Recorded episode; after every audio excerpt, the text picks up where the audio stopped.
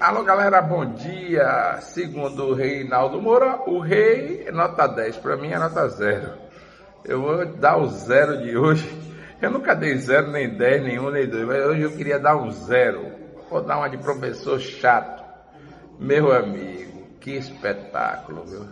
Espetáculo dantesco, espetáculo chato, espetáculo que traz para todos nós, brasileiros e brasileiras, em vez de orgulho, em vez de um sentimento de bom, a gente tem um sentimento de tristeza pelo aquele espetáculo dantesco, deprimente, um espetáculo de circo que promoveu ontem a CPI da pandemia do Covid-19. Reinaldo Moura pode até me chamar de chato, para mim não ter problema. Chama de chato mesmo, Reinaldo, até porque você pode, logicamente, ter uma opinião contrária, eu respeito muito a opinião contrária, mas que eu vou dizer que aquele espetáculo de ontem parecia um picadeiro. Meu amigo, Jorginho Melo chamou. Renan Calheiro chamou Jorginho Melo de vagabundo. E aí, devolvendo o elogio, elogio, entre aspas. Jorginho disse que Renan era picareta, ladrão.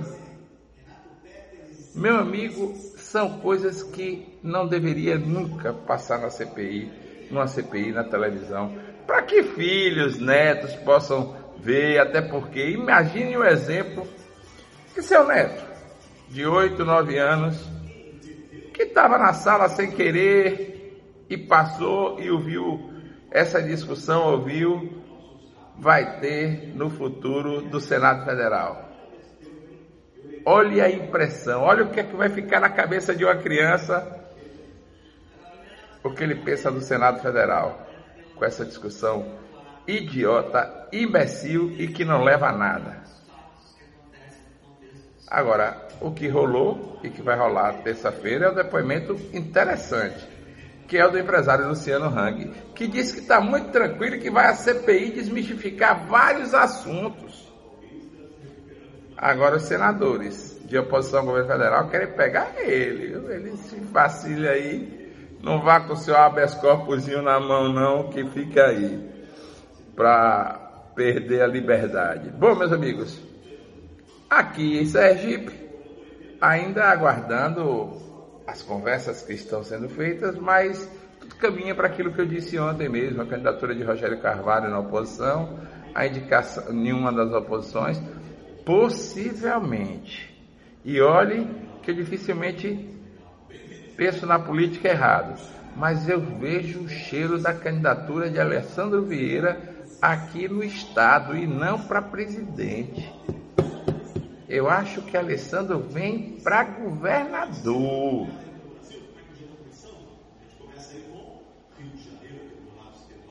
É uma impressão que eu tenho, que eu venho a cada dia que passa achando que realmente vai acontecer.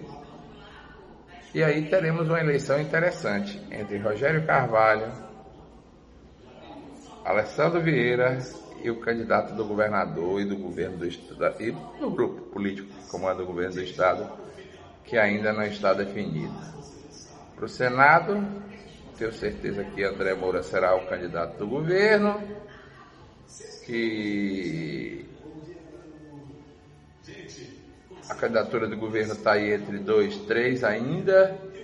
Acho que Laércio Oliveira tem chances, Ulisses Andrade tem chances e para mim desponta aí com a liderança o deputado federal Fábio Mitigieri. Está quase lá. O que falta são pequenos ajustes, eu acho, até porque o governador prometeu que em setembro a gente fazia abrir as discussões, abriu a reunião dos seminaristas na fazenda de Luiz Mitigieri, dos seminaristas, segundo o Reinaldo Moura, se discutiu foi política mesmo esse encontro de geração de, de Reinaldo só foi geração do Sergipe, campeão, hepta, hexa, é, quinta, é, penta, porque lá se discutiu foi política mesmo. Mas o rei é rei, né? Já é magnânimo nesses assuntos. Então, meu amigo, boa sexta-feira, um grande final de semana e até segunda-feira, se Deus assim nos permitir.